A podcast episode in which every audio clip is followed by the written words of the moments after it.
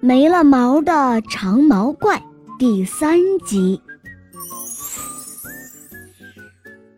长毛怪气得向大老鼠扑了过去，大老鼠身形敏捷，它轻轻的一跃，用尾巴把自己挂在了半空中。哈哈，笨蛋笨蛋，你抓不到我，抓不到我！来呀，来呀！大老鼠得意的晃着脑袋。稻草怪一点办法都没有，只能生气的离开了。唉，这还是我吗？没有了美丽的毛毛，我身上什么味道都没有了。呃，可是这还能算是我吗？稻草怪伤心的哭了起来。有一只兔子发现了稻草怪，见它哭得那样伤心。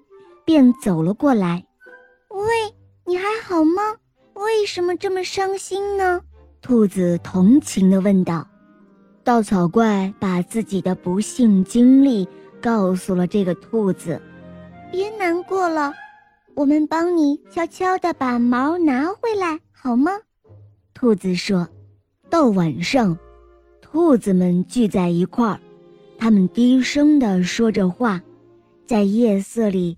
悄悄地前进，有一只兔子做了一个手势，接着所有的兔子都停了下来。哎呦，小心，你踩到我的耳朵了！嘘，别说话。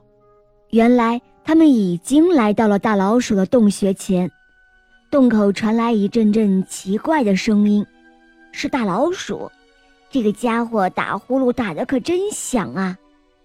太好了，它在睡觉。兔子们踮着脚走进了洞穴。稻草怪的毛在哪儿呢？正被大老鼠当成被子盖在身上呢。兔子们悄悄地走到大老鼠身旁，轻轻地拿走了它身上的毛毛，然后迅速离开了。看着失而复得的毛毛。稻草怪觉得自己以前有点蠢，不该那么讨厌兔子的。谢谢你们了，小兔子们，没有你们，我真的不知道该怎么办了。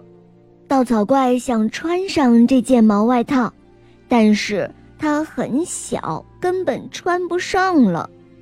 兔子们安慰他说：“嘿，你知道吗？就算你没有了毛毛。”我们还是会喜欢你的。接着，稻草怪做了一件令兔子们意想不到的事情。他微笑着说：“我把我的这件毛毛外套送给你们。虽然我没有了毛，可是我却有了这么多的好朋友，我觉得很值得。”啊，真的吗？太好了，太好了，谢谢你了。小兔子们高兴极了，稻草怪真的变了。从这天起，他们就形影不离，成为了最好的朋友。这可是稻草怪从来都没有想到的哦。好了，宝贝们，今天的故事肉包讲完啦，赶快关注“肉包来了”，在我的主页可以收听更多好听的童话哦，小伙伴们。赶快一起来收听吧，么么哒。